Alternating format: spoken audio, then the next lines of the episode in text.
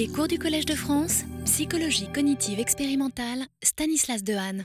Bien, bonjour à tous. Je vous propose de commencer euh, ce premier cours de l'année 2011. C'est en fait euh, le troisième cours consacré à la conscience. Euh, il y a deux ans, nous avions traité du traitement non conscient dans le cerveau des opérations subliminales et nous avions vu l'étendue considérable de ces opérations subliminales dans le cerveau. Puis euh, l'an dernier, j'avais parlé de euh, ce qu'on peut appeler l'accès à la conscience, c'est-à-dire la manière dont notre cerveau prend conscience d'informations du monde extérieur, par exemple un mot un visage qui lui est présenté, et nous avions décrit les étapes qui commencent à être connues de traitement euh, des opérations dans le cerveau qui conduisent à cet accès à la conscience. Et dans le cours de cette année, finalement, j'aborde une question qui est peut-être plus difficile, plus ouverte, qui est celle de l'introspection, de la métacognition, de la connaissance de soi, de la conscience de ses propres opérations mentales, autrement dit, non plus la conscience d'un aspect du monde extérieur, mais la conscience du monde intérieur, la conscience même d'être conscient. Euh, il va de soi que c'est un sujet assez difficile, assez pionnier, euh, dans lequel euh, les contributions sont encore assez disparates. J'ai dû rassembler un certain nombre d'observations, euh, quelques-unes de notre laboratoire, mais la, plupart euh, venant euh, d'autres laboratoires dans le monde. Et nous allons essayer de voir si ce domaine fait sens, si on commence à y voir des grandes lignes directrices. Alors la question de la connaissance de soi est évidemment extrêmement ancienne en psychologie. Dans le cours d'aujourd'hui, je ferai un bref historique et j'essaierai de donner quelques définitions et quelques aperçus de ce domaine, donc de l'introspection et de la métacognition. Euh, cette question, donc, comment concevoir que nous soyons conscients d'être conscients, l'aspect réflexif de la conscience et euh, la création du soi, est une question évidemment extrêmement ancienne. Si euh, vous entriez il y a quelques millénaires dans le temple d'Apollon à Delphes, vous y trouviez cette, inscription qui est évidemment très célèbre, Notice et automne, connais-toi toi-même. Euh, qui nous renvoie directement à cette interrogation fondamentale comment est-ce que nous pouvons nous représenter euh, nous-mêmes et arriver à nous connaître? C'était un idéal de la philosophie grecque. Cette interrogation, évidemment, on la trouve également dans la littérature, dans la mesure où l'écrivain, à la place de ses personnages, doit s'interroger sur euh, leur monde mental et les faits s'interroger eux-mêmes sur leur monde mental. Alors on trouve des pages tout à fait intéressantes sur cette euh, introspection, cette capacité de se comprendre soi-même.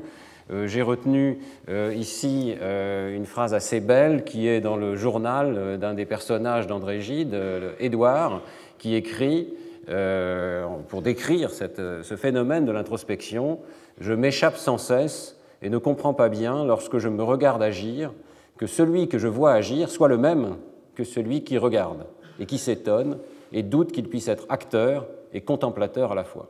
On va voir dans un instant qu'André Gide reprend ici une des idées euh, de Comte, ce qu'on appelle le paradoxe de Comte. Une autre citation d'un auteur que j'aime beaucoup, Nabokov, euh, qui euh, parle directement de cette capacité de récursion de la conscience qui est tellement mystérieuse. Être conscient d'être conscient d'être. Si je sais non seulement que je suis, mais également que je sais que je le sais, alors j'appartiens à l'espèce humaine. Tout le reste en découle, le fleuron de la pensée, la poésie, une vision de l'univers. À cet égard, l'écart entre le singe et l'homme est incommensurablement plus vaste que celui qui sépare l'amibe du singe. Alors bon, on peut euh, être ou ne pas être d'accord avec Nabokov, qui prend des risques là, qui n'est pas un scientifique euh, dans, ce, contexte en tout cas, euh, mais on verra d'ailleurs dans un des cours hein, qu'il est possible de poser cette question expérimentale, est-ce que des animaux ont une conscience d'être conscients? Est-ce qu'il y a une sorte de capacité euh, métacognitive euh, chez l'animal Et la question de la conscience dans ce domaine sera posée également. Est-ce qu'il faut nécessairement être conscient pour avoir une capacité métacognitive? Est-ce que métacognition et conscience sont exactement la même chose? Bien, alors ces phrases nous introduisent à notre sujet, mais euh, le mettent aussi sur une sorte de piédestal philosophique extrêmement élevé, euh, avec des concepts extrêmement difficiles à comprendre, récursifs, la conscience de la conscience, et qui sont évidemment très difficiles à étudier en laboratoire. Alors je voudrais immédiatement euh, ramener ces questions à des phénomènes beaucoup plus basiques pour vous montrer que la métacognition est en fait un phénomène quotidien que vous pratiquez tous, même lorsque vous ne réfléchissez pas au, pinacle de la philosophie. donc quelques exemples très simples. Euh, les stratégies sérielles, le traitement sériel de l'information, dont on a parlé dans le cours de l'année dernière en montrant que lorsqu'il y a traitement sériel, il y a conscience des étapes intermédiaires. Lorsque vous faites un calcul, par exemple calculer 13 plus 28, je vous laisse faire le calcul, je pense que vous avez eu le temps de le faire.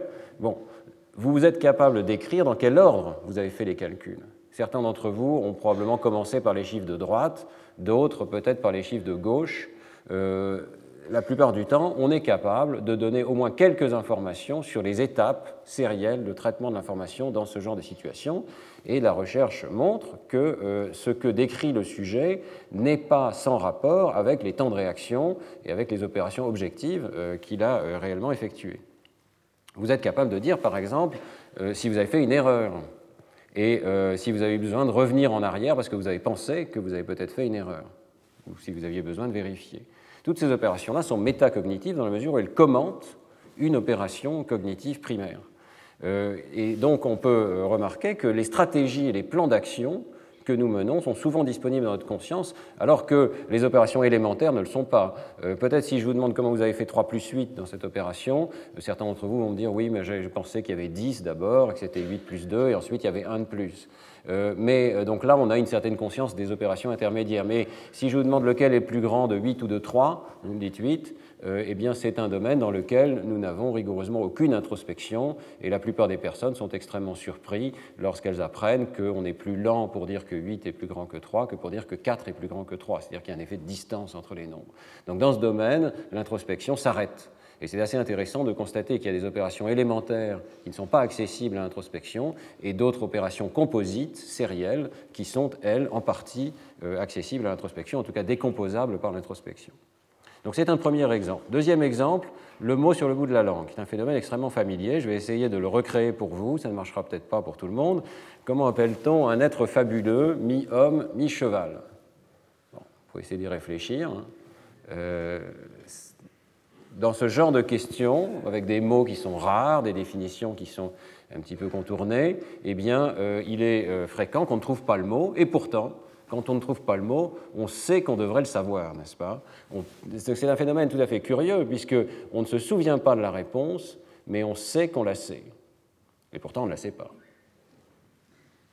Alors, qu'est-ce qui se passe exactement dans ce domaine? Comment peut-on avoir une connaissance d'une absence de connaissance c'est un phénomène tout à fait curieux sur lequel nous reviendrons par la suite. Le contrôle, bah, au passage, c'est un centaure. Hein. Euh, le contrôle de l'apprentissage et euh, la métamémoire. Troisième exemple. Comment décidez-vous de réviser avant un examen? Vous choisissez parmi la masse de connaissances qui vous a été présentée pendant toute l'année un certain nombre de choses à réviser et d'autres que vous n'allez pas réviser ou moins réviser. Comment est-ce que vous faites? Eh bien, vous vous fondez sur ce qu'on appelle la métamémoire, c'est-à-dire la capacité de réfléchir à ce que vous avez appris ou ce que vous n'avez pas appris, et euh, vous essayez de deviner quels sont les problèmes qui vous posent le plus de difficultés, vous essayez de réviser cela.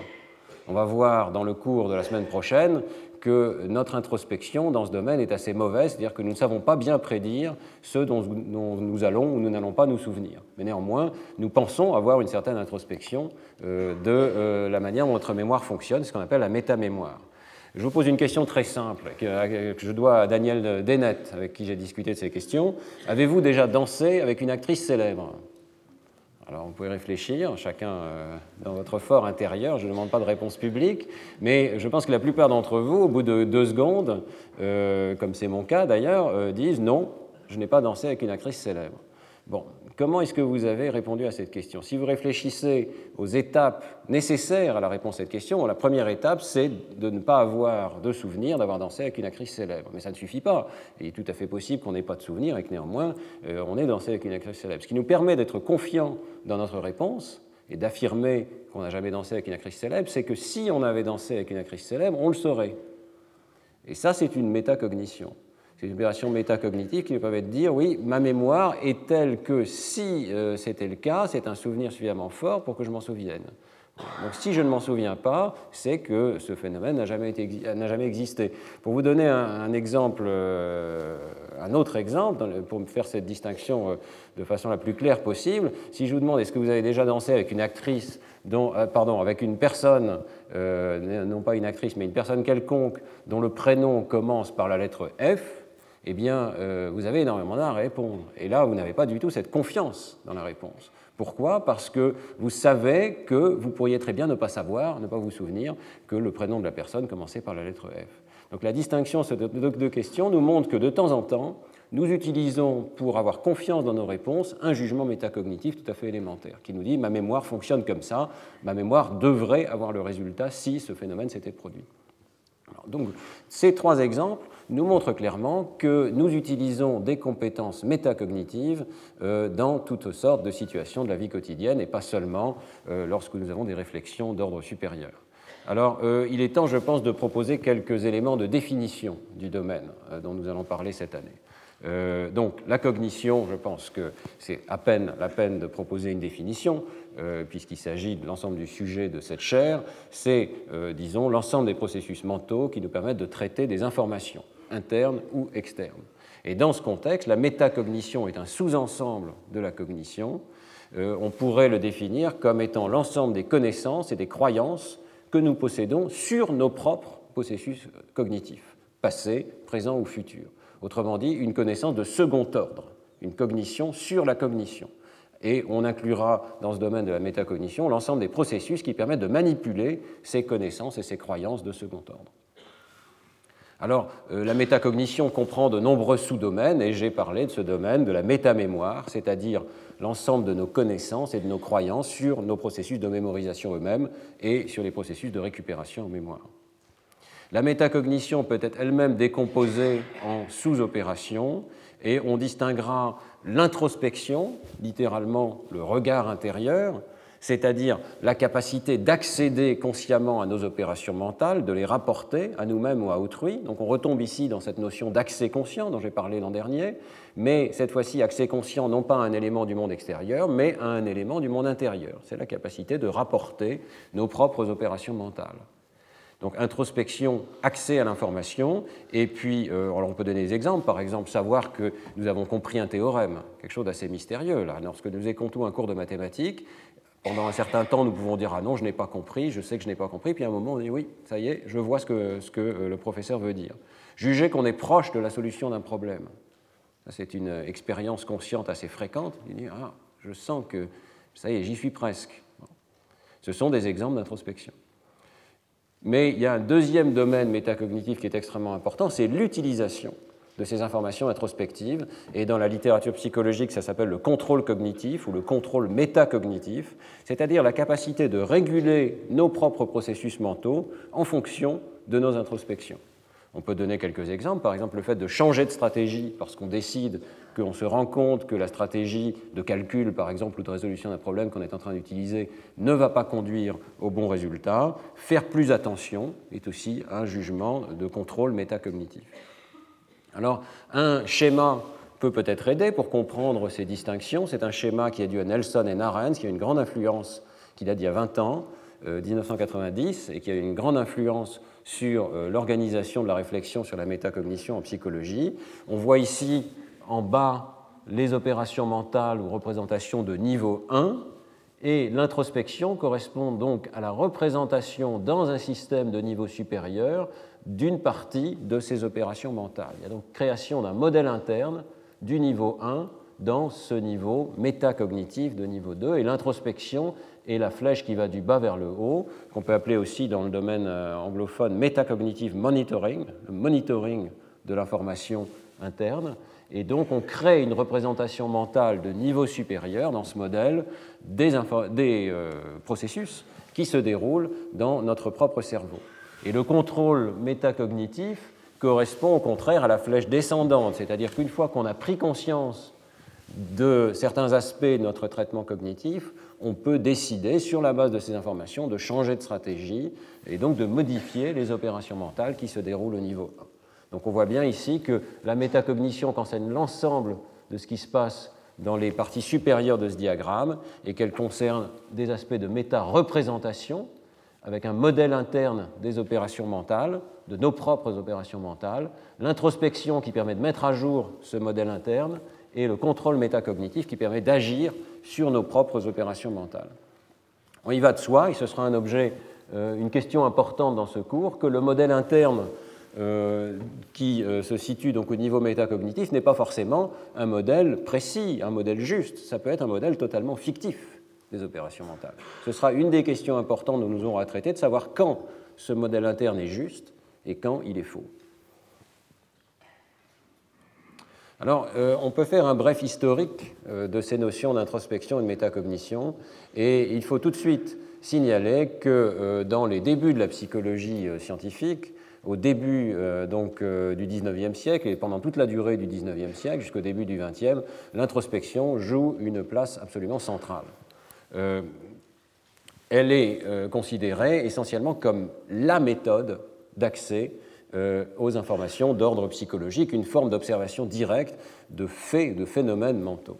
Et euh, cette euh, réflexion sur la place de l'introspection, la mise en place d'une psychologie scientifique autour de l'introspection, est le fait de plusieurs personnages importants de la psychologie, et au premier plan, bien entendu, Wundt, à Leipzig, pour, lequel, pour qui l'objet même de la psychologie et l'étude de l'expérience mentale subjective. Et donc euh, l'introspection est la seule méthode d'étude, dans la mesure où les phénomènes de la vie mentale sont des phénomènes subjectifs à la première personne, propres à chaque individu, et donc l'individu lui-même est le seul capable, par son introspection, de les décrire. Euh, Brentano, de la même manière, euh, promeut une psychologie descriptive, une phénoménologie, avant la lettre, hein, avant Husserl, euh, c'est-à-dire l'étude des phénomènes de la perception intérieure d'un point de vue à la première personne. Alors cette idée se répand dans l'école fondée par Wundt, et il faut évidemment mettre en place des méthodes pour cette psychologie introspective. Et Kulpe joue un rôle particulier dans ce domaine, euh, dans ce qu'on appelle l'école de Würzburg. Il développe des méthodes euh, qui permettent à un participant qui vient au laboratoire d'améliorer, d'affiner sa description verbale de l'introspection. Il faut d'abord lui présenter des stimuli qui sont reproductibles. On ne peut pas se contenter euh, d'approximations dans ce domaine. Donc il y a tout le développement d'une manière de présenter de façon effective des stimulations au sujet. Et puis une manière aussi d'analyser le rapport verbal du sujet. On demande à la personne, et ça donne des expériences assez étonnantes, on demande à la personne de verbaliser tout ce qui lui passe par la tête lorsqu'elle réalise une opération mentale euh, qui peut être euh, tout à fait élémentaire. Par exemple, qu'est-ce qui vous vient à l'esprit quand vous lisez le mot maître? On voit tout de suite la limite hein, de ce type de psychologie. Euh, lorsque vous lisez le mot maître, euh, il vous vient peut-être des choses à l'esprit, mais est-ce qu'elles ont le moindre rapport avec les opérations mentales qui se réalisent et qui vous permettent de lire le mot maître? Euh, lorsque j'ai parlé de la lecture, on a bien vu qu'il y avait toute une série d'opérations mentales euh, d'invariance dans la reconnaissance des lettres, euh, de traitement parallèle de l'ensemble des lettres, d'accès au lexique, d'accès parallèle à la prononciation et à la sémantique des mots. Eh bien, on n'en a pas forcément une introspection très profonde. Donc, ce sera une limite de l'école de Wundt et de l'école de Würzburg en particulier, il découvre que dans un certain nombre de situations, le sujet rapporte qu'il n'a pas d'image mentale particulière. Et c'est le début de cette notion qui jouera un rôle très important en psychologie, de la pensée sans image. Est-ce qu'il est possible de penser avec image? Est-ce qu'il est possible de penser sans image? Euh, Le sujet ne peut pas toujours rapporter, avoir des percepts pertinents euh, lorsqu'il est confronté à des opérations mentales relativement élémentaires.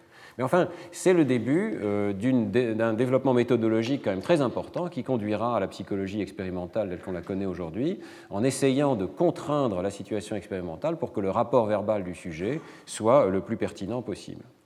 Alors, cette euh, réflexion sur l'introspection euh, comme méthode se répand, et elle se répand en particulier aux États-Unis, où Titchener, qui est un élève de Wundt, euh, propage le message et développe une école à Cornell.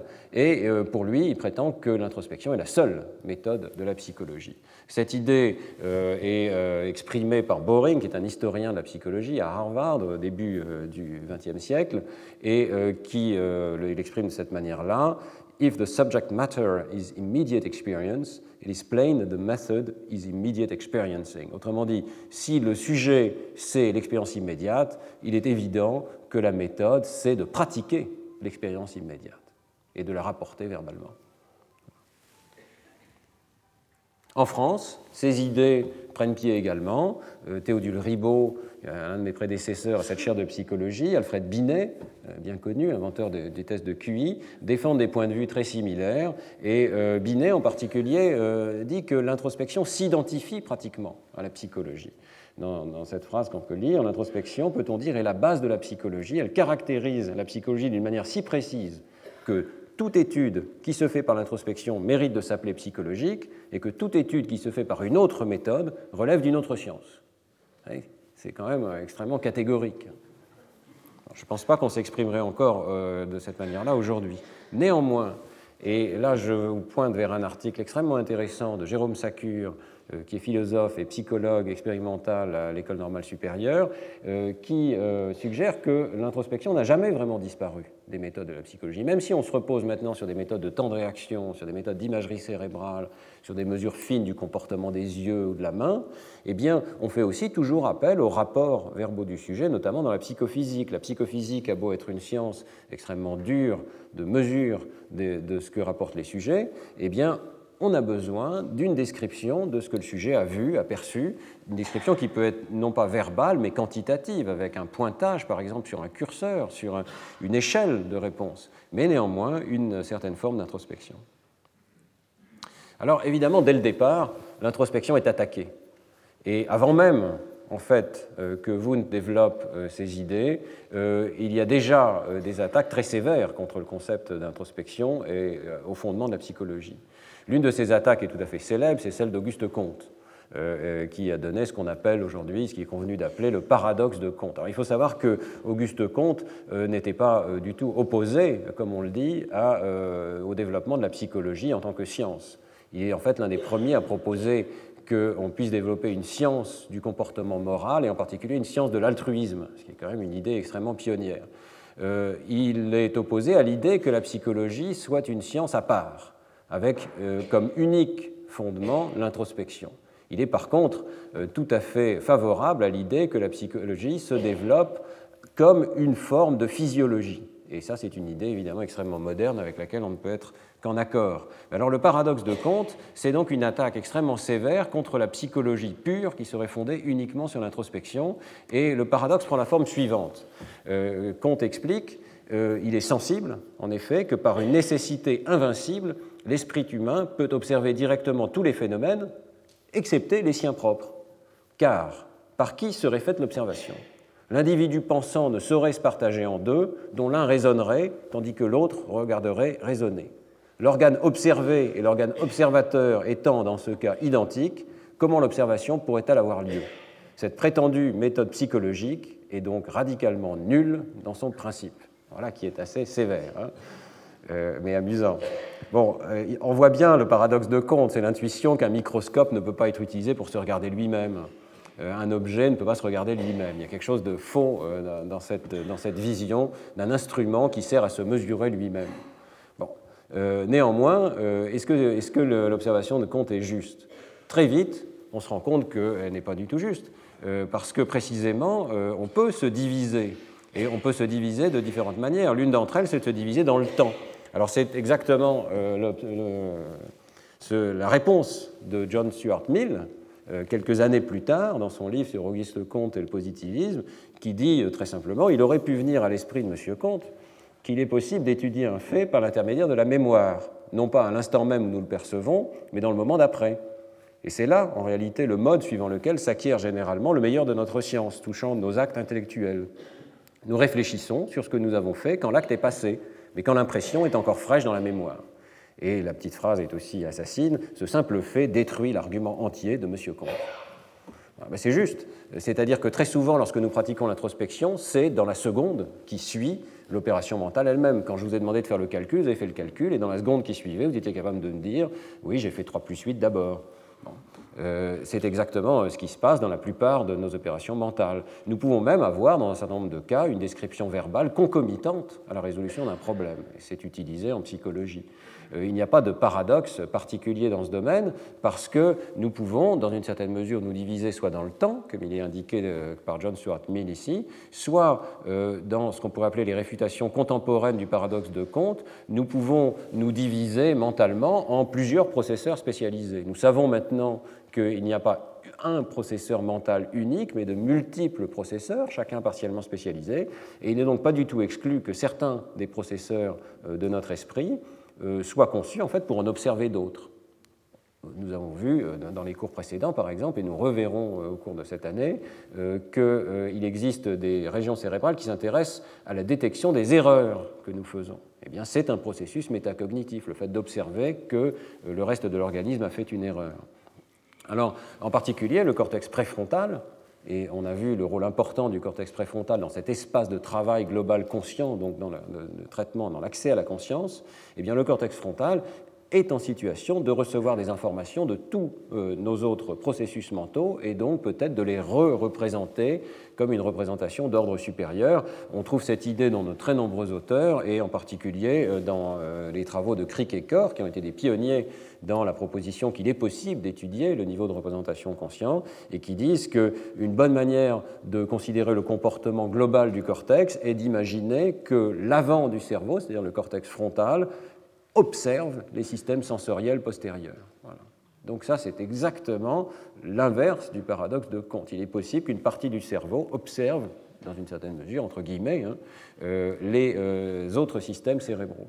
Bon, en l'occurrence, je pense que l'idée de et est un peu limitée. Ce n'est pas juste que le cortex frontal observe les systèmes sensoriels, c'est que le cortex frontal intervient dans la régulation de l'ensemble des opérations mentales, euh, pas seulement sensorielles, mais également cognitives et parfois purement internes. Et d'une certaine manière, on peut dire qu'il se régule lui-même. Alors, euh, néanmoins, l'observation de Comte est intéressante. Je pense qu'elle pointe vers deux questions qui restent ouvertes et qui ne sont pas totalement résolues en psychologie. D'abord, est-ce que le fait même de demander aux participants une introspection affecte le traitement primaire de l'information? On peut penser que, euh, dans la mesure où on demande au sujet une introspection, on occupe une partie de ses processeurs cérébraux, on distrait son attention de la tâche primaire et peut-être ça peut avoir un effet sur la tâche primaire. On reviendra sur cette question dans le cours de la semaine prochaine. Et deuxièmement, euh, c'est peut-être un, point de détail, je pense qu'il existe quand même une forme de paradoxe de compte euh, que l'on peut discuter, c'est-à-dire qu'il euh, est peut-être possible d'utiliser les idées de compte pour montrer l'impossibilité d'une forme d'introspection qui serait une introspection complète, un système artificiel qui serait capable de se décrire totalement. Vous savez qu'au début de l'intelligence artificielle, on a essayé de faire des systèmes qui non seulement résolvent un problème, mais sont capables de décrire comment ils ont résolu le problème. Eh bien, euh, et dans un, des exposés qui a été donné par Axel Clermans l'an dernier, euh, avait été mentionné euh, dans Star Trek, c'est un peu anecdotique, le concept d'un androïde data qui aurait une mémoire tellement parfaite de toutes ses opérations mentales qu'il est capable de décrire l'ensemble des raisons qui le conduisent à prendre une certaine décision. Eh bien, euh, je pense que là, il y a un paradoxe, et euh, ce serait peut-être intéressant d'arriver à le démontrer de façon formelle. Je n'ai pas trouvé dans la littérature une vraie démonstration euh, de cette idée, mais je pense qu'il y a quelque chose là qui s'apparente un petit peu au théorème de Gödel, c'est-à-dire que probablement, il est impossible à un système introspectif doté d'une certaine forme d'introspection, d'avoir une introspection tellement complète qu'il soit capable de décrire l'ensemble de ses processus, y compris ceux de sa propre introspection.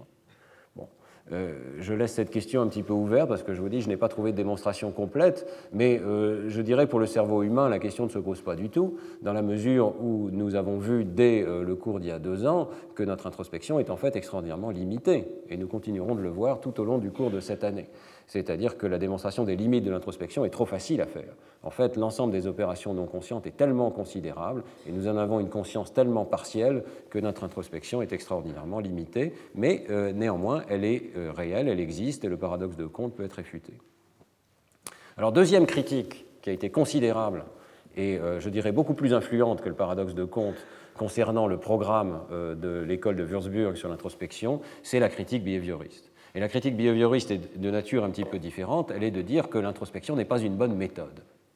On ne peut pas utiliser cette méthode pour obtenir une science psychologique solide. Alors, la critique la plus connue est sous la plume de John Walson. Je pense que beaucoup d'entre vous connaissent ces, ces, phrases. La psychologie, telle que le behavioriste le voit, la voit, est une branche purement objective des sciences naturelles. Son but théorique est la prédiction et le contrôle du comportement.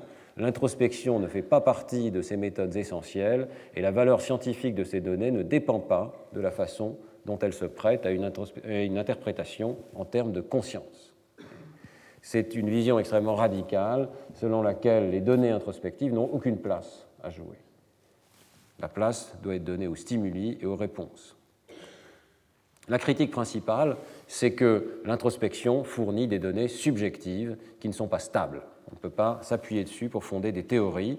Et on retrouve à nouveau euh, cela dans cette citation. La conséquence du postulat majeur qu'il existe une chose telle que la conscience et que nous pouvons analyser par l'introspection, c'est qu'on trouve autant d'analyses qu'il existe de psychologues.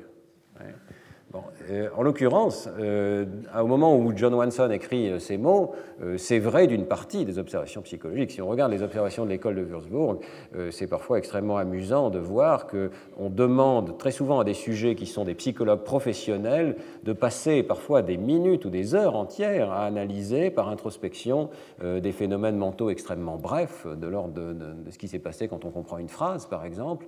Et ce sont des psychologues qui utilisent tout le vocabulaire de la psychologie de l'époque pour décrire l'introspection. Alors forcément, d'un psychologue à l'autre, les observations vont varier. Donc ce n'est pas une critique qui est complètement fausse. Hein. Euh, néanmoins, euh, il me semble qu'il y a quelques éléments de réponse que l'on peut donner à Watson. Et euh, la première chose que je voudrais dire, je pense qu'elle est extrêmement claire dans la psychologie contemporaine, c'est que la critique de Watson confond l'introspection en tant que méthode pour accéder à l'architecture mentale et l'introspection en tant qu'objet d'étude. L'introspection en tant que méthode pour, accéder à l'architecture mentale est évidemment éminemment critiquable. Ça sous-entend que le sujet peut nous donner directement des éléments d'information sur son traitement de l'information et qu'on peut les prendre au sérieux et on peut fonder directement des théories dessus. Bien sûr, nous avons vu que certaines opérations élémentaires ne sont pas accessibles à l'introspection. Par contre, l'introspection en tant qu'objet d'étude, ça me paraît euh, tout à fait légitime. L'introspection appartient au phénomène de traitement de l'information euh, disponible au cerveau humain, c'est un sujet de recherche légitime qui conduit, en fait, contrairement à ce que Watson dit, à des résultats empiriques reproductibles d'un individu à l'autre. C'est-à-dire, si l'on canalise le stimulus, en particulier en psychophysique, et si l'on canalise le rapport verbal du sujet, si l'on le quantifie, eh bien, on s'aperçoit qu'il existe des phénomènes qui sont purement subjectifs et purement introspectifs. Par exemple, on a parlé l'an dernier des phénomènes de masquage ou des phénomènes de clignement attentionnel, dans lequel une information disparaît euh, soudainement de la conscience alors qu'elle est toujours présente dans le monde extérieur. Je vous avais montré un certain nombre d'illusions visuelles dans ce domaine. Eh bien, ce sont des phénomènes qui sont décrits par l'introspection des sujets. On ne peut pas les déduire du stimulus, en particulier parce que le stimulus est constant et qui néanmoins sont extrêmement reproductibles. Tout le monde y est soumis euh, d'une manière ou d'une autre, à un moment ou un autre. Donc ce sont des phénomènes qu'il faut prendre au sérieux. Mais les prendre au sérieux ne veut pas dire qu'il euh, faut nécessairement croire ce que dit le sujet. Ce que dit le sujet peut être fictif. Par contre, il faut rendre compte, dans une théorie qui peut être différente de celle que propose le sujet, de euh, ces observations élémentaires. Autrement dit, les euh, introspections, les rapports verbaux du sujet fournissent des données fondamentales pour euh, la psychologie. Et ce ne sont que des données, ce ne sont pas des euh, dérivations directes de ce qui se passe dans le cerveau, bien entendu, mais ce sont des données importantes et fondamentales. Alors, euh, dans le programme contemporain des sciences cognitives, je pense que ces idées euh, ont maintenant beaucoup progressé et il existe vraiment euh, une science de la métacognition, si l'on peut dire, surtout autour de la métamémoire. Dans ce domaine, un personnage qui a joué un rôle tout à fait crucial, c'est John Flavel, qui est le premier à introduire ce terme de métamémoire et plus tard la distinction entre ce qu'il appelle monitoring et regulation, qui sont en fait pratiquement similaires à ce que j'ai appelé introspection et contrôle cognitif c'est-à-dire la montée de l'information au niveau supérieur et la descente pour contrôler les opérations mentales. monitoring et régulation. Il est l'un des premiers à proposer une théorisation de la métacognition qui distingue différents euh, aspects de la métacognition. D'abord, les connaissances métacognitives, et il est l'un des premiers à euh, rendre les choses tout à fait claires en disant qu'il euh, est intéressant d'étudier les connaissances métacognitives, même si elles sont fausses. Et elles peuvent être justes ou elles peuvent être fausses. il faut étudier comment le sujet est parvenu à la conclusion qu'il croyait savoir que. Et puis, il est l'un des premiers aussi à introduire l'idée sur laquelle on reviendra dans un cours prochain que la métacognition n'est pas forcément consciente, qu'il peut y avoir des opérations métacognitives tellement rapides comme celles que vous avez utilisées pour juger que vous n'avez jamais dansé avec une actrice célèbre, qui sont tellement efficaces qu'on n'en a pas nécessairement conscience. Il distingue aussi ce qu'on appelle l'expérience consciente. Il peut y avoir des aspects expérientiels ou phénoménologiques de, la métacognition. Par exemple, le mot sur le bout de la langue, c'est, comme vous le savez tous, un état euh, cognitif tout à fait particulier qui est associé à une certaine phénoménologie. Et puis, il distingue sur le volet donc, de la régulation des opérations métacognitives les buts et les tâches qu'on se donne, par exemple parvenir à faire plus attention, et les stratégies et les actions que l'on va mettre en œuvre euh, pour essayer d'aboutir à une métacognition plus efficace. Il est influencé par Piaget et euh, il est l'un des premiers, et ça c'est un point très important, à souligner l'importance de la métacognition dans l'éducation chez l'enfant. Et j'y reviendrai dans le cours de la semaine prochaine, mais euh, il est clair que l'enfant, pour apprendre, doit développer des stratégies de recherche active, de mémorisation des informations, et euh, que, euh, et pas seulement l'enfant, d'ailleurs l'adulte également, et que la manière dont il conçoit le propre fonctionnement de sa mémoire va influencer la manière dont il recherche des informations. Euh, et il y a tout un volet maintenant de, de la pédagogie qui considère que apprendre à l'enfant à savoir ce qu'il sait, à savoir ce qu'il ne sait pas, qui sont donc des opérations métacognitives, est une part extrêmement importante de l'apprentissage, peut-être la plus importante, parce que c'est celle qui lui permet d'apprendre à apprendre, en quelque sorte. Flavel est l'un des premiers à attirer l'attention sur ce point très important et à étudier euh, la manière dont euh, l'enfant représente ses propres connaissances. Dans les années 60 à 90, la métacognition entre donc de plein pied dans les sciences cognitives et euh, les débats à ce moment portent énormément sur la véracité de l'introspection. C'est-à-dire, est-ce qu'on peut considérer que l'introspection des sujets est fidèle à ce qui se passe réellement dans le cerveau, ou bien est-ce qu'elle est au contraire totalement fictive? Et dans ce domaine, deux articles importants euh, ont influencé considérablement la réflexion. Le premier, c'est celui de Nisbet et Wilson en 1977, pour lesquels, euh, et vous trouverez toutes les références à la fin du cours, hein, je rappelle d'ailleurs que ce cours sera disponible sur le, site internet de, ma chaire euh, quelques jours après ce, ce, cours en temps réel, si je puis dire, et vous trouverez également la, vidéo du cours de manière à pouvoir le, regarder. Alors, euh, donc pour Nisbet et Wilson, 1977, les jugements introspectifs sont très souvent fictifs et euh, ils font une critique extrêmement sévère euh, des tâches de rapport verbal dans la mesure où ils pensent que la plupart du temps, le sujet développe des sortes de fictions sur ses propres comportements qui ne sont pas du tout, disons, solides, ils ne sont pas du tout vrais. Euh, il donne un exemple parmi de très nombreux exemples, c'est un article très riche qui passe en revue euh, énormément de recherches de l'époque, mais un exemple très simple euh, est fourni par leur propre recherche dans lequel ils demandent à des sujets de choisir lequel de quatre paires de bas ils préfèrent, hein, lesquels sont de meilleure qualité. Alors ils, présentent au sujet quatre paires de bas et ils leur demandent de décider. ce que les sujets ne savent pas, c'est que les quatre paires sont rigoureusement identiques. Alors les sujets choisissent et euh, on observe euh, de façon statistique à travers un groupe de sujets qu'il y a un biais pour choisir vers la droite. Euh, bon, ça, les, personnes ne le savent pas. Et au lieu de. Ensuite, on leur demande de décrire comment elles ont fait pour choisir et pourquoi elles ont choisi cette paire de bas particulière plutôt que les trois autres. Et les sujets ne sont pas conscients qu'ils ont ce biais vers la droite. Ils ne mentionnent jamais que parce que les bas étaient sur la droite, j'ai choisi celui-là. Par contre, ils inventent toutes sortes euh, de réflexions totalement fictives, euh, comme le fait que celui-ci est un peu plus fin, celui-ci est plus doux, plus soyeux, etc., euh, qui ne sont évidemment pas justes puisque les quatre paires sont identiques. Donc c'est utilisé par Nisbet et Wilson pour montrer que la métacognition est un domaine extrêmement fragile et qu'on ne peut pas se fonder sur les rapports verbaux des sujets. Alors à cela euh, répondent euh, et Simon en 1980 dans un article très célèbre qui défend au contraire les rapports verbaux des sujets. Et cet article est très intéressant, je, vous en recommande la lecture, parce qu'il introduit une classification et euh, il propose que les rapports verbaux sont adéquats, sont précis, sont utiles pour le psychologue si, et seulement si, l'information qui est rapportée est présente en mémoire à court terme. Autrement dit, il commence à introduire un modèle de ce que c'est que l'introspection, et ils disent l'introspection, euh, c'est la description des éléments qui sont disponibles en mémoire euh, à court terme.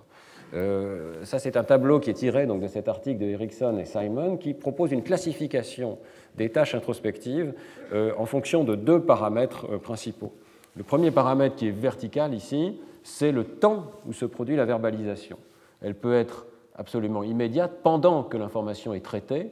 Donc, par exemple, lorsqu'on demande à la personne de parler tout haut pendant qu'elle résout un problème et qu'elle décrit ses opérations mentales, donc penser tout haut, ou bien le temps de verbalisation peut être un petit peu plus tard, juste après la résolution du problème, mais pendant que l'information est encore en mémoire de travail, ou bien dans d'autres tâches, euh, l'information peut être beaucoup plus, euh, donnée de façon beaucoup plus tardive, après que la tâche ait été terminée.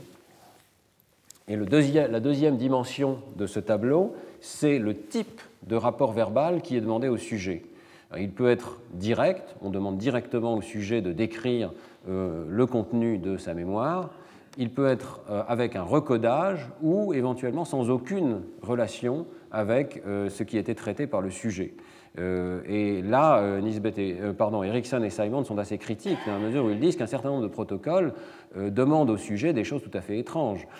par exemple, il existe des protocoles dans la littérature de l'époque où on demande au sujet comment auriez-vous répondu si les stimuli avaient été différents, avaient été de telle ou telle nature? Alors, ce sont des questions un petit peu étranges et il n'est pas surprenant que le sujet n'arrive pas à donner quelque chose de très solide ou de très valable dans ces conditions.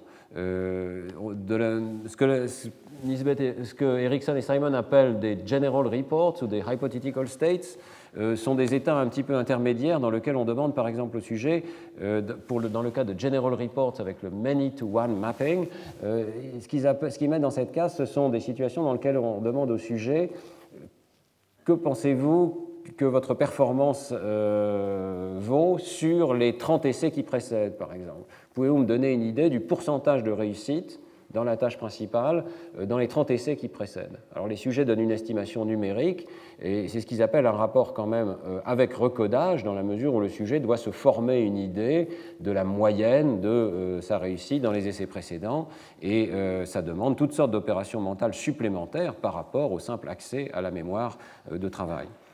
Alors, en se fondant sur une revue des données expérimentales qui est assez considérable dans Erickson et Simon, eh bien, il suggère que le rapport verbal est fidèle à chaque fois qu'il est direct, c'est-à-dire donc qu'il n'y a pas de recodage, et qu'il décrit le contenu actuel, présent, de la mémoire à court terme. C'était le cas, par exemple, dans la tâche de calcul que je vous ai donnée au départ. Euh, et à ce moment-là, euh, on peut avoir une description tout à fait fidèle du comportement. Euh, la correspondance peut être absolument remarquable. Par exemple, ils analysent un test de tri de cartes dans lequel les personnes, à chaque essai, ont trié des cartes, un peu comme le test de Wisconsin, et ont, aussi verbalement décrit ce qu'elles faisaient, quelle était la règle qu'elles suivaient. Eh bien, la correspondance entre ce qu'elles disent et ce qu'elles font est pratiquement parfaite. Autrement dit, là, elles ont un excellent accès verbal aux, stratégies qu'elles suivent. Ça n'est pas du tout étonnant, évidemment, on a tous cette impression-là, mais elle est validée ici par une expérience euh, assez longue sur 34 000 essais. Donc euh, le résultat du texte de Erickson et de Simon, c'est de réhabiliter le rapport verbal, mais de montrer aussi qu'il doit être euh, traité dans un contexte assez restreint, dans lequel le rapport est immédiat et euh, porte sur le contenu de la mémoire de travail. Dans les années plus récentes, 1960-2000, ce qui caractérise l'évolution de ces recherches sur la métacognition, c'est l'invention de nouvelles mesures expérimentales beaucoup plus contraintes et précises pour euh, mesurer l'introspection. Et euh, je voudrais simplement ici passer en revue euh, quelques-unes de ces mesures, de manière à introduire le vocabulaire de base dans ce domaine de la métacognition. C'est surtout dans le domaine de la métamémoire que les choses commencent. Et les chercheurs introduisent ici plusieurs types de jugements qui continuent d'être utilisés aujourd'hui. Le premier est, appelé Judgment of Learning et demande au sujet d'estimer quelles seront les performances futures dans un test de mémoire. Donc, euh, vous êtes dans une situation d'apprentissage, on vous présente une liste de paires de mots, par exemple, vous devez apprendre à associer le premier mot au second pour toute une série de paires, et à la fin de cet apprentissage, on vous demande d'estimer dans deux jours quelles seront vos performances de mémoire, de combien de paires vous vous souviendrez. Voilà une tâche typique de métamémoire, judgment of learning. Qu'est-ce que j'ai réussi à apprendre? Alors on va pouvoir ensuite évidemment corréler ce que le sujet pense avec la réalité deux jours plus tard. On verra cela dans le cours prochain, on verra qu'il y a euh, une certaine capacité du sujet de prédire euh, sa mémoire, mais également des différences systématiques, pas seulement aléatoires, mais systématiques entre sa prédiction et son comportement réel. Deuxième tâche qui est très utilisée, feeling of knowing, le sentiment de savoir, qui est à mettre en relation avec ce phénomène du bout de la langue. On demande à des personnes de se souvenir, de répondre à des questions, euh, par exemple euh, le personnage mythique mi-homme, mi-cheval, et euh, si la personne ne se souvient pas d'un item, on lui demande d'estimer prospectivement si elle parviendrait à le reconnaître si on lui proposait ce mot parmi plusieurs. Alors je pense que euh, vous aurez la, même introspection que moi, si je puis dire. Très souvent, dans cet état où on a le mot sur le bout de la langue, on sait que si on voyait le mot, on saurait parfaitement lequel c'est. Euh, donc euh, le feeling of knowing documente psychologiquement ce, fait-là et montre effectivement que les sujets sont capables d'évaluer assez finement sur une échelle s'ils savent ou s'ils ne savent pas reconnaître un mot dans le futur. Après ces tâches de métamémoire, qui sont les premières à se mettre en place dans le domaine de la métacognition, viennent toute une série de recherches dont on parlera euh, dans le troisième cours, qui sont ce qu'on appelle les jugements de second ordre. C'est une sorte de psychophysique qui est euh, réalisée ici, mais une psychophysique de second niveau, euh, dans lequel on va demander par exemple au sujet sa confiance dans ses réponses. Donc le sujet va réaliser une première tâche, par exemple à un essai donné, essayer de discriminer, décider lequel de deux stimuli est le plus contrasté ou le plus penché vers la droite, toutes sortes de tâches psychophysiques. Et euh, dans le même essai, on va lui demander une deuxième réponse qui est un jugement numérique de confiance dans sa réponse de premier ordre. On peut lui demander soit un jugement de confiance sur une échelle de 1 à 5 ou de 1 à 7, tout à fait arbitraire, ou bien on peut même lui demander un jugement en pourcentage. Et quel est le pourcentage euh, de réponses correctes que vous pensez obtenir? euh, une deuxième euh, tâche euh, qui est apparue récemment, c'est le pari sur la véracité de la réponse, qui est appelé wagering en anglais. L'idée ici, c'est qu'après chaque essai, le sujet va pouvoir parier une certaine somme d'argent sur la véracité de sa réponse, et si la réponse est correcte, il va gagner cette somme d'argent, si la réponse n'est pas correcte, il va perdre une certaine somme d'argent. Donc il est incité évidemment à parier en fonction de sa confiance dans la qualité de sa réponse primaire. C'est une réponse de second ordre, c'est une réponse métacognitive, mais ce qui est intéressant avec cette réponse-là, et j'en avais parlé déjà dans le cours de l'année dernière, c'est que euh, c'est une réponse qui est minimalement métacognitive, parce qu'elle n'est pas verbale, elle consiste simplement à décider d'une quantité d'investissement, c'est une décision neuroéconomique en quelque sorte, et c'est une décision qui peut être prise éventuellement par un organisme euh, non humain par un animal qui peut décider d'appuyer sur un bouton pour parier plus ou moins fort, prendre des risques. Voilà. C'est essentiellement la prise de risque qui est une décision de second ordre. Et euh, on arrive à la troisième situation, euh, qui est celle de la détection des erreurs, qui est une tâche métacognitive, puisque euh, c'est un processus cognitif qui s'applique à un autre processus cognitif. et dans cette situation, les sujets vont devoir décider s'ils ont fait ou pas une erreur. Ce qui est intéressant avec la détection d'erreurs, c'est qu'on peut le demander au sujet de manière explicite, verbalement. On peut le demander en appuyant sur un bouton, appuyer sur un bouton si vous pensez avoir fait une erreur, mais on peut même éventuellement se reposer exclusivement sur des réponses cérébrales. Euh, j'en reparlerai dans quelques cours, mais il existe une réponse du cerveau qui vient probablement des régions médiales du cerveau, du cortex singulaire antérieur, et qui réagit de façon vigoureuse lorsque euh, le sujet fait une erreur, au moins dans certaines conditions expérimentales eh bien, cette réponse métacognitive peut être utilisée pour euh, évaluer dans quelle mesure le sujet a une euh, évaluation correcte de son propre comportement. Voilà. Alors, euh, je reviens finalement sur un troisième type de jugement que l'on peut considérer en partie comme étant cognitif, en suivant euh, donc ce chapitre de Jérôme Sacure que je vous incite à lire, euh, la psychophysique elle-même fait régulièrement appel à l'introspection avec un rapport verbal ou non verbal, soigneusement quantifié et répliqué. Euh, et ça, je pense, peu de gens en sont conscients, mais évidemment, lorsqu'on pratique la psychophysique, il est très fréquent de demander au sujet un rapport sur un curseur, par exemple, ou un rapport numérique, ou un rapport de contraste des stimuli, toutes sortes de euh, jugements sur des dimensions qui sont des jugements parfaitement subjectifs dans lesquels le sujet est amené à réfléchir, aussi, souvent aussi longtemps qu'il veut, hein, sur sa propre perception. Et euh, ces descriptions de la perception, qui sont absolument essentielles à l'entreprise de la psychophysique, sont, dans une certaine mesure, des jugements réflexifs euh, métacognitifs. Alors, Jérôme Sacure attire l'attention en particulier sur le rôle historiquement important de l'expérience de Sperling 1960. Donc, je vais en dire quelques mots. l'expérience de Sperling, effectivement, je pense, a joué un rôle, puisqu'on est dans cette partie historique du cours, hein, a été un des tournants de la psychologie des années 60. Euh, je vais vous remettre dans la situation euh, de l'expérience de Sperling. Euh, l'expérience de Sperling consiste à afficher un tableau de lettres et à demander à la personne de rapporter quelles sont les lettres qui sont présentes dans le tableau. Donc vous allez voir dans le cadre qui est présent sur l'écran ici, un certain nombre de lettres s'afficher. Il y a en fait trois lignes de quatre lettres. Et dans un premier temps, essayez de rapporter la totalité des lettres que vous voyez. petit peu difficile, mais peut-être vous êtes capable de donner trois lettres, les trois premières. Il faudrait refaire l'expérience plusieurs fois. Peut-être je peux vous la refaire une deuxième fois, après tout. Voilà, vous avez une chance de rapporter ces lettres une deuxième fois. Voilà, j'ai entendu trois, quatre lettres. Euh, dans un deuxième temps, euh, Sperling euh, propose exactement la même stimulation, mais juste après la fin de la stimulation, donne un indice qui est un indice auditif, la hauteur d'un son, qui vous dit est-ce que vous devez rapporter la première ligne, la deuxième ligne ou la troisième ligne? Alors je vais le simuler ici, simplement en vous disant moi-même quelle est la ligne que vous devez rapporter. Essayez de la rapporter le mieux que vous pouvez. Ligne du bas. Bon. La démonstration dans un amphithéâtre du Collège de France n'est pas le plus facile. Voilà ce que vous auriez dû rapporter.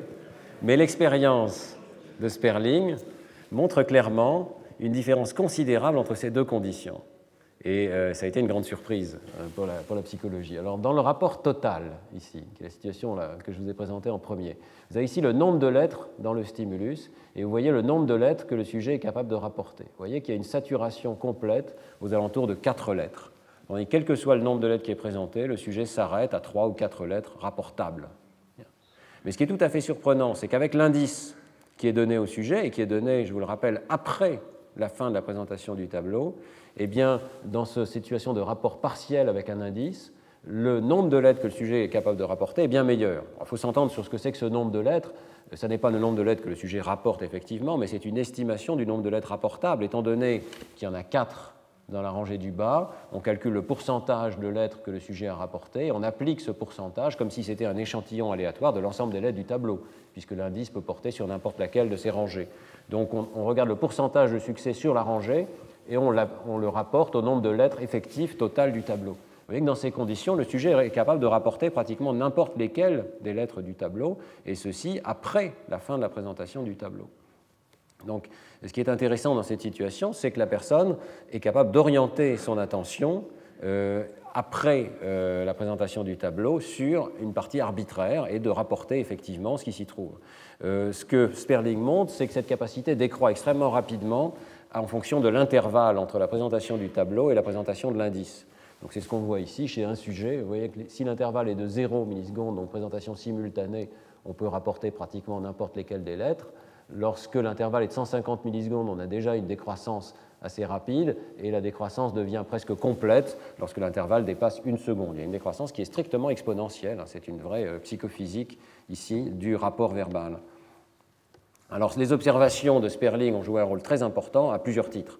D'abord, il découvre l'existence d'une mémoire iconique, qui est une mémoire extrêmement brève, qui décroît dans le temps et euh, qui décroît exponentiellement. Deuxièmement, il découvre qu'on est capable d'orienter l'attention, et c'est en fait une des premières expériences avec celle de Broadbent qui porte sur l'orientation de l'attention, et il découvre de façon surprenante qu'on est capable d'orienter l'attention non seulement vers des stimuli du monde extérieur, mais même vers des représentations en mémoire, ce qui est un peu surprenant. Euh, troisièmement, et surtout dans le contexte de ce cours, c'est l'invention d'une méthode de rapport partiel qui valide et dans une certaine manière qui dépasse l'introspection des sujets. En effet, dès le départ de son euh, article, Sperling décrit que euh, l'introspection du sujet est extrêmement claire. Même quand les stimuli sont complexes et faits de nombreuses lettres et sont présentés au tachystoscope, et dans les conditions de Sperling sont présentés pendant 50 millisecondes, les sujets soutiennent de manière énigmatique qu'ils ont vu plus que ceux dont ils peuvent se souvenir après coup, c'est-à-dire rapporter après coup. Et c'est effectivement l'introspection que vous avez peut-être eue au départ, c'est-à-dire qu'il y avait beaucoup de lettres, vous aviez l'impression de voir toutes les lettres, même si vous n'aviez pas le temps de les rapporter toutes. Il y a un sentiment de frustration, évidemment. Tout ça, ce sont des introspections du sujet. Et ce qui est très intéressant, c'est que l'expérience de Sperling amène en laboratoire ces introspections du sujet, s'inspire des introspections du sujet, mais les amène dans un cadre beaucoup plus rigide, où on peut montrer effectivement que le sujet n'a pas tout à fait tort. C'est-à-dire que pendant un temps assez bref, qui décroît exponentiellement, il y a présence d'une mémoire effective de la totalité du tableau, et ce tableau est accessible. Euh, quand on demande un rapport total, on n'arrive pas en suffisamment de temps à accéder euh, à la totalité du tableau, mais si on a un indice, on est capable de rapporter n'importe quelle partie du tableau. Et euh, Jérôme Sacure exprime bien cette idée que Sperling a opérationnalisé une forme d'introspection qui s'exprimait auparavant par des rapports verbaux d'insatisfaction ou d'impression fugitive. Pour Jérôme Sacure, je trouve que c'est une idée très intéressante, euh, il n'y a pas eu disparition de l'introspection de la psychologie, mais il y a euh, la création de paradigmes expérimentaux de plus en plus solides et rigides qui partent de l'introspection et qui l'opérationnalisent en laboratoire. il est important de souligner quand même, euh, puisque j'avais déjà parlé de cette expérience l'an dernier, que la psychophysique corrobore parfois l'introspection brute, mais elle peut également la nuancer. Et dans le cours de 2010, j'avais parlé de cette expérience euh, qui a été menée en partie euh, par euh, Jérôme Sacure et ses collaborateurs, dans lequel on peut montrer, je vous renvoie à ce cours, hein, je n'en reparlerai pas cette année, que l'introspection des sujets n'est pas tout à fait correcte. C'est-à-dire que l'impression de voir la totalité des lettres du tableau n'est qu'une impression. Si l'une de ces lettres était en miroir, par exemple si le F était inversé en miroir, eh bien les sujets continue d'avoir l'impression de voir toutes les lettres et que toutes ces lettres sont normales. Ça, c'est une expérience de Vincent de Gardel, euh, publiée l'an dernier. Donc, l'impression de voir, cette introspection que nous voyons l'ensemble du tableau, euh, n'est pas complètement véridique. On peut montrer que l'introspection, là, s'écarte légèrement de la réalité. Mais l'impression d'avoir une mémoire iconique euh, et que, donc, pendant un temps assez bref, toutes les lettres sont disponibles, cette impression-là est validée par l'expérience de Sperling. Alors cette question des limites de l'introspection euh, est tout à fait centrale euh, dans la, psychologie euh, contemporaine et je pense que l'idée donc que l'introspection doit être étudiée pour elle-même mais qu'on ne peut pas supposer qu'elle est nécessairement juste et qu'au contraire il faut l'étudier comme une opération mentale dont les limites doivent être élucidées, cette idée est tout à fait bien acceptée aujourd'hui et elle conduit à un tableau que je vous propose très simple de classification de différentes formes d'introspection suivant leur valeur de vérité la valeur de vérité à la fois de la connaissance de niveau 1 et la valeur de vérité de la connaissance de niveau 2. Donc, euh, dans la colonne euh, qui est ici, on a tout ce que euh, la psychologie de l'école de Würzburg aurait considéré comme les points importants, c'est-à-dire les métaconnaissances présentes, véridiques, sur les connaissances de niveau 1. Donc, dans un certain nombre de situations, nous savons que nous savons, nous avons confiance dans nos réponses de niveau 1, nous avons connaissance de nos stratégies de calcul, par exemple. Dans d'autres situations, la connaissance de niveau 1 est absente ou elle est erronée, mais nous savons par introspection que nous ne savons pas. Nous avons conscience de nos erreurs, par exemple. Il y a d'ailleurs une erreur ici, j'en prends conscience à l'instant même. Euh, conscience de nos oublis, jugement d'apprentissage qui nous montre que nous n'avons pas suffisamment appris, que nous devons réviser. Tout ceci rentre dans cette case du savoir que nous ne savons pas. Mais euh, ce que l'école de Würzburg a peut-être négligé et qui est aujourd'hui l'objet de recherche intensive, c'est la colonne de droite, c'est-à-dire l'ensemble des métaconnaissances absentes ou erronées. il y a une première case qui est tout à fait euh, claire et dont on a parlé il y a deux ans, c'est ne pas savoir que je sais. C'est-à-dire que le cerveau dispose de toute une série de connaissances, mais nous n'en avons pas conscience. C'est évidemment le domaine des opérations subliminales, ou un autre exemple serait la connaissance de la grammaire de la langue maternelle. Euh, la linguistique serait tellement facile si nous avions une introspection des règles linguistiques que nous utilisons pour comprendre le langage, mais ça n'est pas le cas et euh, ces connaissances sont complètement euh, inaccessibles à l'introspection. Mais une autre case qui est extrêmement intéressante, c'est la case du bas, c'est-à-dire la situation où nous n'avons pas conscience que nous ne savons pas. Donc ne pas savoir que je ne sais pas ou croire savoir. Et cette situation très intéressante concerne par exemple les faux souvenirs, où nous pensons nous souvenir avec une grande confiance de choses qui ne sont jamais arrivées, ou euh, ce qu'on pourrait appeler les justifications fictives de nos propres comportements. Alors je terminerai le cours d'aujourd'hui en vous donnant quelques exemples de cette case qui me paraît extrêmement intéressante et qui sera développée euh, dans le séminaire en particulier par mes intervenants. Euh, un premier exemple euh, récent, qui date d'il y a cinq ans, qui a été publié dans Science, c'est un article de Johansson et collaborateurs qui développe ce qu'on appelle choice blindness, la cécité à nos propres choix. C'est un phénomène qu'ils mettent en évidence de la manière suivante, en proposant au sujet de choisir parmi deux visages qui leur sont présentés, lequel est le plus attrayant. Donc vous avez, euh, alors suivant les conditions expérimentales, vous avez 2 secondes, 5 secondes ou autant de temps que vous voulez pour décider lequel de ces deux visages est le plus attrayant. Bon, vous faites un choix, voilà le sujet qui fait le choix, et l'astuce expérimentale ici, c'est que pendant que le sujet donne à la personne la carte euh, qu'elle a choisie, eh bien euh, l'expérimentateur est un prestidigitateur et il change la carte de manière à ce que quand le sujet voit la carte, la prend dans la main, c'est la carte qu'il n'a pas choisie qu'il reçoit dans la main. C'est très astucieux. Alors ceci arrive 20% des essais. 80% des essais, le sujet reçoit la carte qu'il a effectivement choisie. 20% des temps, il reçoit une autre carte. Euh, la similarité des visages est manipulée, mais leur beauté est à peu près similaire. Mais euh, comme vous le voyez dans cet exemple, hein, les visages peuvent être très différents. Alors la personne reçoit la carte et on lui demande d'expliquer verbalement les raisons de son choix. Et euh, donc, dans 20% des essais, les cartes sont échangées subrepticement. 74% de ces échanges de cartes ne sont jamais détectés, ni immédiatement, ni rétrospectivement, à la fin de la manip. Et les sujets sont stupéfaits et parfois contestent même l'idée qu'on puisse leur avoir joué ce tour pendant euh, plusieurs dizaines d'essais. Et alors, ce qui est tout à fait surprenant, c'est que la personne se met alors à donner des explications d'un choix qu'elle n'a pas fait. Et ces explications, et euh, la raison pour laquelle cet article est publié dans Science, c'est qu'il est très bien fait. Et il y a toute une analyse euh, très fine des rapports verbaux des sujets qui montrent que sur le plan de l'intonation, sur le plan du contenu verbal, il y a exactement le même niveau de détail, la même confiance, la même tonalité émotionnelle dans les essais où on a échangé les cartes et dans les sujets où on n'a pas échangé les cartes.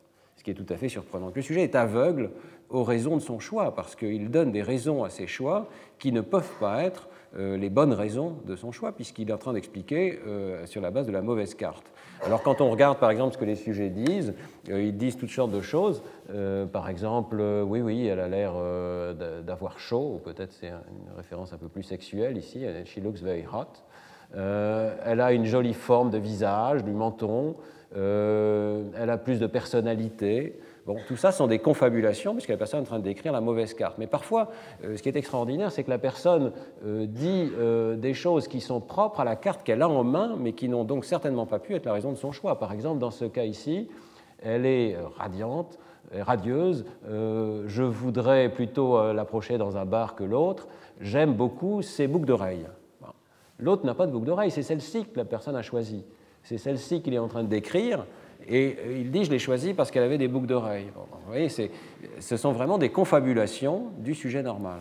Euh, inversement, il y a d'autres essais également intéressants dans lesquels le sujet décrit son choix initial. Par exemple, ici, la personne dit, la personne a choisi cette personne-ci, et elle dit parce qu'elle souriait. Bah, c'est vrai que la personne de départ souriait, mais la carte qu'il a dans la main ne sourit pas.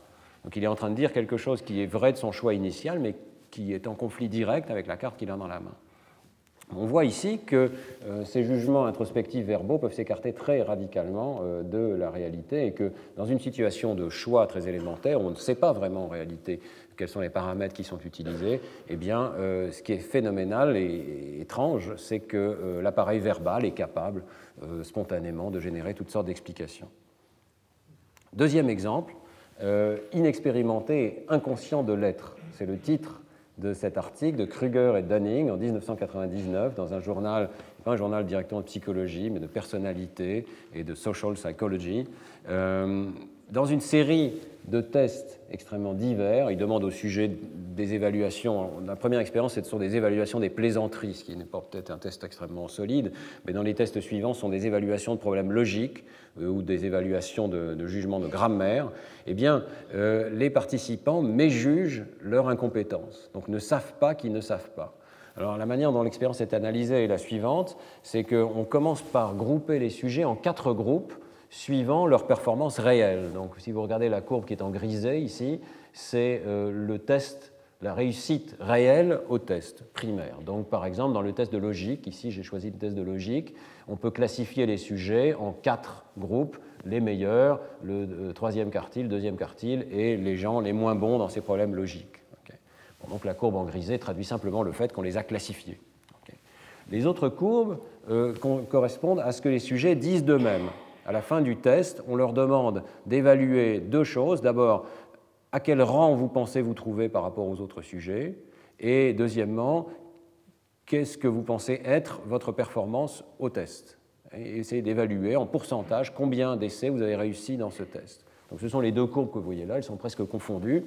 Et alors ce qui est tout à fait étonnant, c'est qu'il n'y a pas beaucoup de corrélation, vous voyez pratiquement aucune corrélation entre ce que les sujets disent globalement et leur score euh, réel.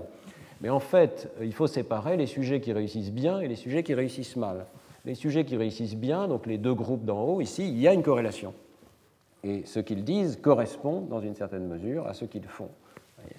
Leur, auto-évaluation est corrélée avec leur score et monte lorsque les scores montent.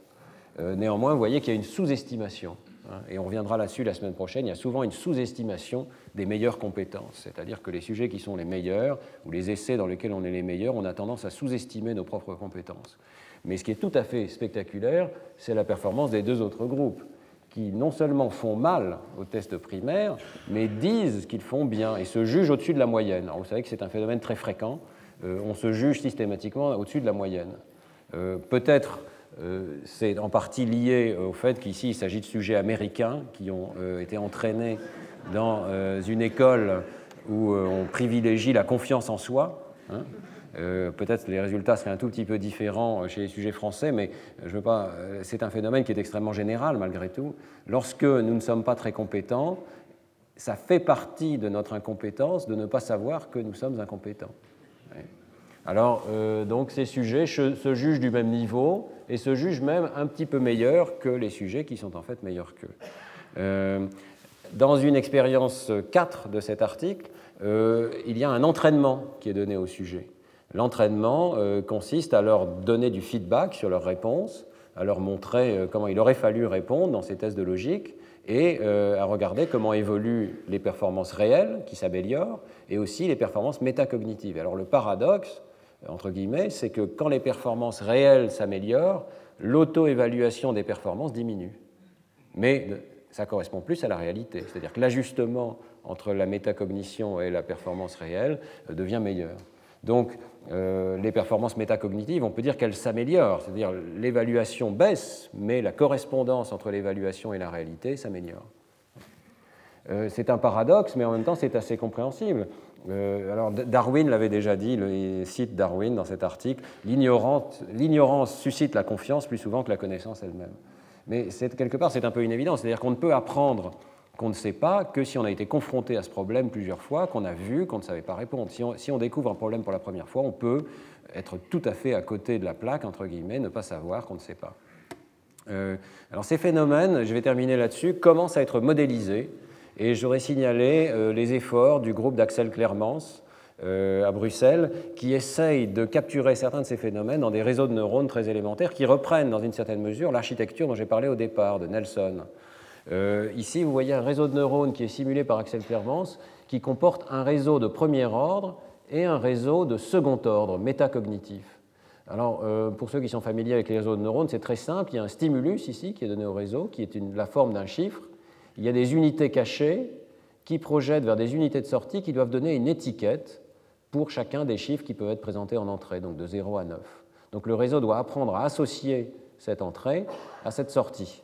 Et il est entraîné par une technique classique de rétropropagation. Toute la partie gauche ici est complètement classique et les unités cachées, les connexions ici se modifient au fil de l'apprentissage pour créer euh, le bon mapping euh, entre les, entrées et les sorties, euh, la bonne fonction d'entrée-sortie. Ce qui est nouveau, c'est ce réseau d'ordre supérieur. Donc vous voyez que les entrées sont les unités cachées du réseau d'en dessous, et dont les sorties sont non pas les chiffres, mais la performance prédite. Ce que doit faire ce réseau d'ordre supérieur, c'est allumer une unité pour parier haut ou parier bas, pour parier si j'ai fait une erreur ou si j'ai répondu correctement. Et le euh, feedback que reçoit ce réseau supérieur, c'est est-ce qu'effectivement la réponse ici était erronée ou est-ce qu'elle était correcte? Donc ce réseau apprend également par rétropropagation, mais il apprend à décrire les états internes du réseau d'en dessous et à utiliser l'organisation de ces états internes pour prédire s'il va y avoir ou pas une erreur. Alors, euh, Clermans et euh, ses collaborateurs simulent ce réseau et ils montrent que pendant une période transitoire, les performances du niveau 1 ne cessent de s'améliorer, c'est normal, parce que le réseau de gauche apprend à étiqueter les chiffres, donc c'est la courbe que vous avez ici en bas. Voyez, le pourcentage d'erreurs diminue régulièrement. Les performances de niveau 2, elles, évoluent avec un pic intermédiaire, c'est-à-dire qu'il y a une période où il y a un maximum d'erreurs métacognitives, c'est-à-dire que le réseau n'arrive pas à prédire correctement quels essais sont corrects et quels essais sont erronés. C'est un petit peu trivial ici parce qu'au départ, le réseau a toujours faux, ou pratiquement toujours faux, et donc le réseau du haut prédit toujours la réponse erronée.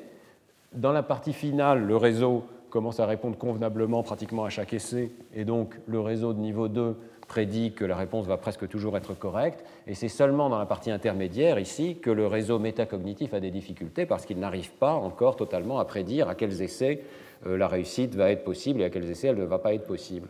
Mais euh, c'est juste un exemple, et euh, clairement, ses collaborateurs développent toute une série de simulations de ces réseaux à deux niveaux et montrent qu'effectivement, il y a des phénomènes génériques auxquels on peut s'attendre. C'est-à-dire qu'effectivement, quand le réseau d'en bas ne s'est pas bien développé, eh bien, il y a un pic d'erreur du niveau d'en haut. Donc il y a une, période transitoire où on ne sait pas qu'on ne sait pas.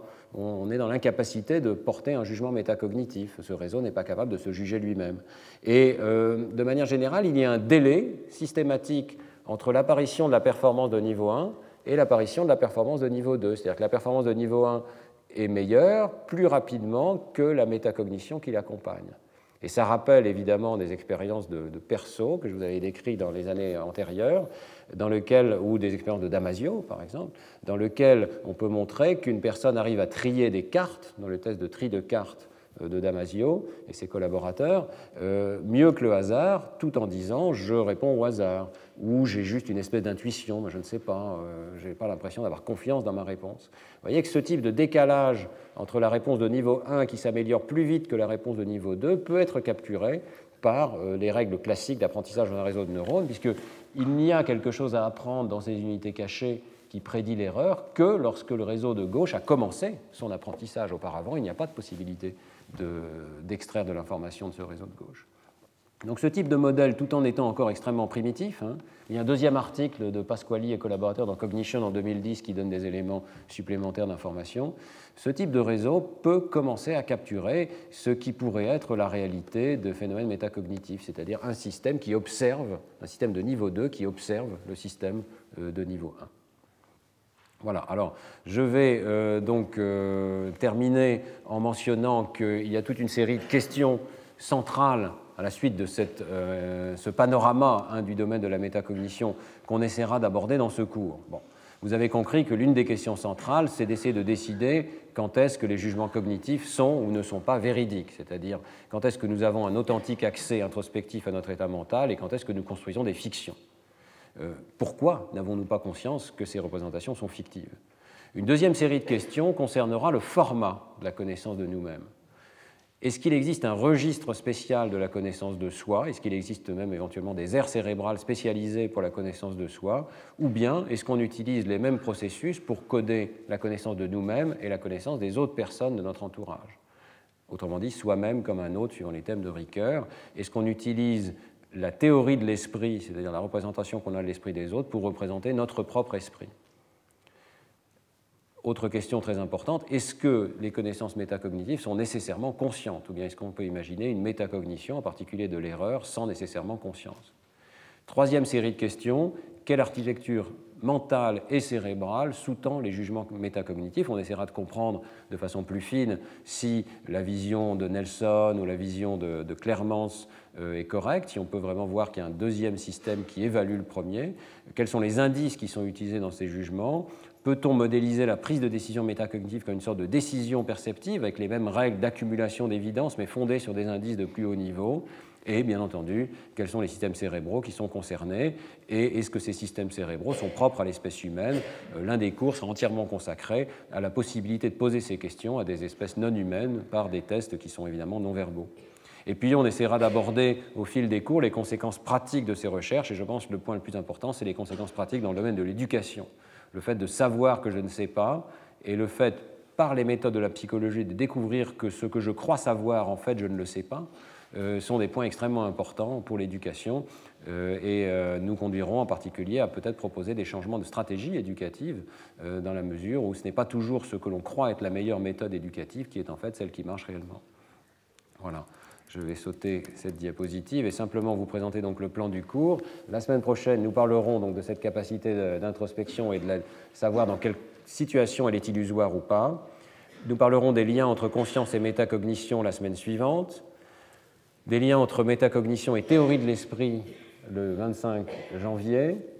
Ensuite, nous aborderons les modèles expérimentaux de l'introspection chez l'animal et je terminerai par la discussion des mécanismes cérébraux en faisant appel à l'imagerie cérébrale et aux lésions cérébrales chez les patients. Euh, je voudrais aussi dire que j'ai conçu le séminaire qui accompagne ce cours euh, d'une manière à être complémentaire avec le cours.